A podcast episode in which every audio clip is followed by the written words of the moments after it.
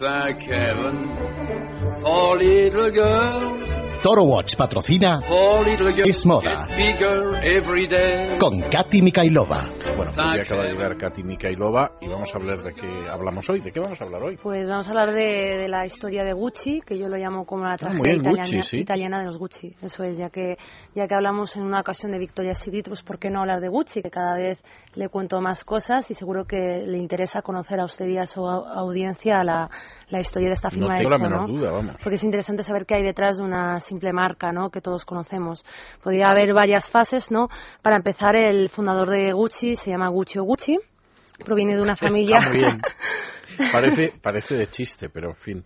sí, no, pero, pero queda bien. Y proviene de una familia de guarnicioneros. ¿Quién iba a decir, no? Que una marca de lujo. Pues sí, la verdad es que llama la atención. sí. De hecho, eso salió, la- eh, causó polémica en los años 60, precisamente de aquel esnovismo del que le hablaba de lujo francés, ¿no?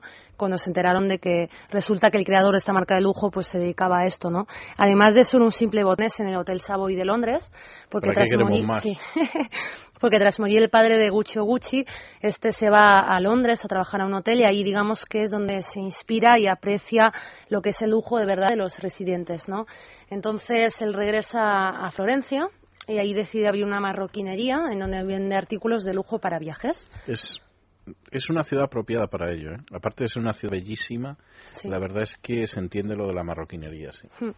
Y nada, como otros, otros negocios familiares similares a los de Loewe, Prada, Benetton, que empiezan siendo un negocio familiar y termina siendo una multinacional. Hay que recordar que hasta que Gucci no lo compra el grupo PPR, Pinot Printemps Redoute, hay tres generaciones que van a liderar esta marca de lujo.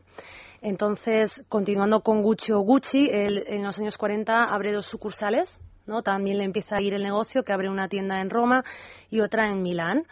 Y posteriormente ya podríamos hablar de una segunda etapa, porque realmente no dije el año en el que se crea esta empresa, pero es en 1921. La segunda etapa, que podríamos tildarla del éxito de Gucci, sería de los años 40-50, donde Gucci le deja el mando a su hijo Aldo, y Aldo Gucci, tras la Segunda Guerra Mundial, toma el mando y digamos que de manera intuitiva es el que ejerce la internacionalización y, y el asociar la marca a famosos. Por un lado, la internacionalización mediante la apertura de sucursales en York, Londres, Tokio, Hong Kong y París, y la asociación entre famosos y la marca, pues se da de tal manera que él acerca ¿no? diferentes productos de la firma Gucci a, a famosos como Jackie Kennedy, Liz Taylor o incluso, incluso a Grace Kelly, que casi que la obliga a llevar un pañuelo de Gucci, ¿no? porque porque se lo da delante de las cámaras de tal forma que a ella no le queda otra que aceptarlo, ¿no? Para, para no quedar Lo mal. entiendo, lo entiendo. Está muy bien. Entonces, sí. Señal de que el personaje no era tonto, ¿no?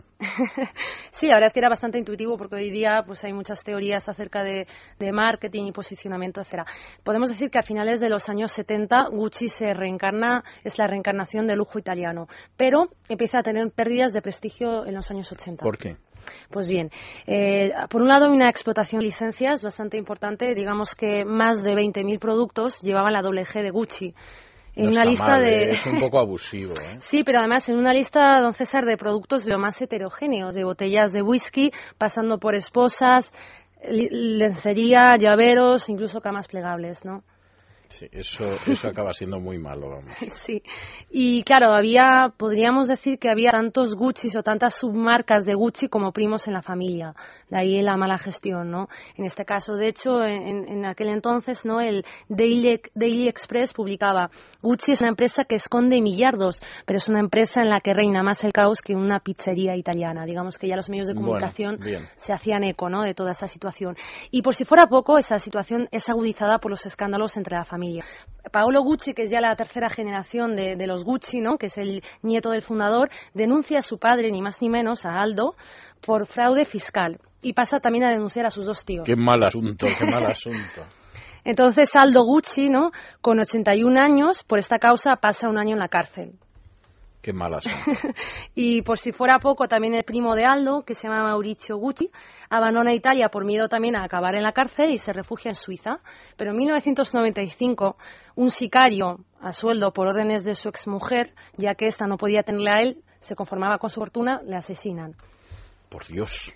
Por Dios. No, desde luego lo de tragedia italiana que decía usted Sí. está muy bien traído. sí. Claro, y, y bueno, además hay que destacar de todas formas que aunque Mauricio es asesinado en 1995, antes de morir, de- digamos que en cierta forma arregló esa crisis porque antes de que PP PPR, el conglomerado francés, comprara Gucci, eh, lo compra otro grupo que se llama Imescorp. Entonces Mauricio lo que hace es la distribución, concentrarla en tiendas propias, invertir en publicidad y parar de golpe la producción de bolsos de tela, que realmente se escapa de lo que es la piel que utilizaban, pero era lo que más ingresos le suponía. Entonces el grupo Imescorp en el 89 compra Gucci y posteriormente, bueno, lo que hacen es una limpieza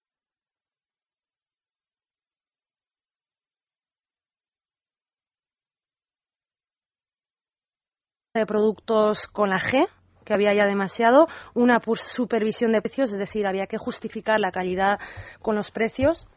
Hay una frase que me gusta mucho, no sé si puedo decirla, que es de Gucci o Gucci, Por si nos queda tiempo, no que prive. decía, la calidad dura mucho más tiempo, incluso cuando ya hemos olvidado el precio, aludiendo a lo importante Está muy que, bien. Es, es buena que frase. es- sí.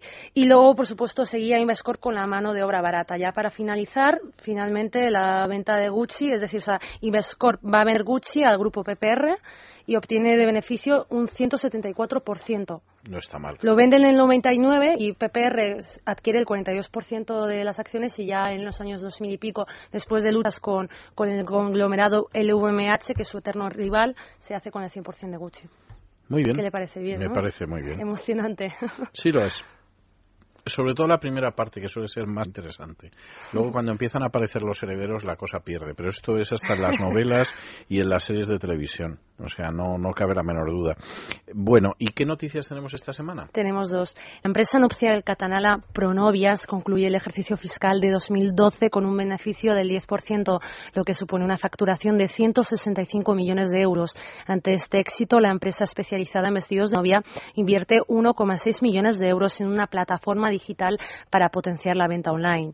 En cuanto a Burberry, escribía yo la semana pasada en mi blog Vísteme Deprisa sobre la presentación de un ERE de la marca británica en España con el fin de despedir a 300 personas.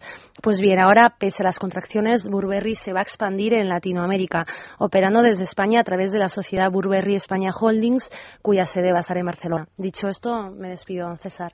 Pues muchísimas gracias. Que pase usted muy buen fin de semana. Gracias. Y nosotros hacemos una pausa y regresamos con doña Ana Sánchez de la Nieta y el cine. Es la noche de César.